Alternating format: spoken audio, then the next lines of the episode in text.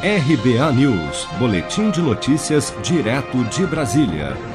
O Conselho Nacional do Ministério Público vai julgar nesta terça-feira, 18 de agosto, a conduta do procurador-chefe da Lava Jato, Deltan Dallagnol, à frente da Força Tarefa, bem como seus comentários sobre política na internet.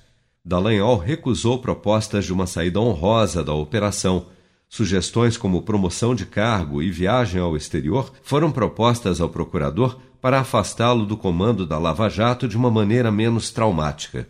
No entanto, Deltan Dallagnol tem afirmado que honroso mesmo é continuar defendendo o que acredita e que a Lava Jato tem sido alvo constante de ataques por ser um modelo de eficiência no combate à corrupção. Esse trabalho contra a corrupção é extremamente relevante.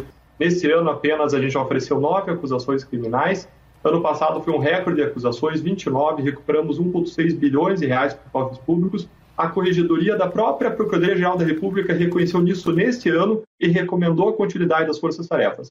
O modelo de forças-tarefas é um dos modelos possíveis para executar esse trabalho anticorrupção e se for para acabar com esse modelo de força-tarefa, existe um outro modelo aprovado. O que não pode acontecer é acabar com o modelo de força-tarefa e não ter nada no lugar, porque aí o trabalho para. O Conselho Nacional do Ministério Público também irá analisar nesta terça a proposta da Força Tarefa da Lava Jato em utilizar parte dos recursos de indenização da Petrobras pelos desvios na criação de uma fundação privada com fins de interesse público, fomentada com dinheiro proveniente de um acordo entre a estatal e o Departamento de Justiça dos Estados Unidos.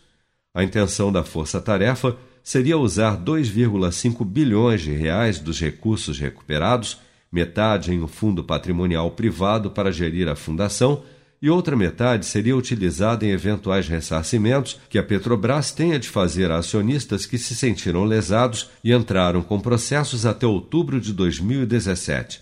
A proposta foi alvo de críticas e o Ministério Público Federal no Paraná chegou a desistir da medida em março do ano passado. Você está preparado para imprevistos? Em momentos de incerteza como o que estamos passando, contar com uma reserva financeira faz toda a diferença. Se puder, comece aos pouquinhos a fazer uma poupança. Você ganha tranquilidade, segurança e cuida do seu futuro. Procure a agência do Sicredi mais próxima de você e saiba mais. Sicredi, gente que coopera cresce. Com produção de Bárbara Couto, de Brasília, Flávio Carpes.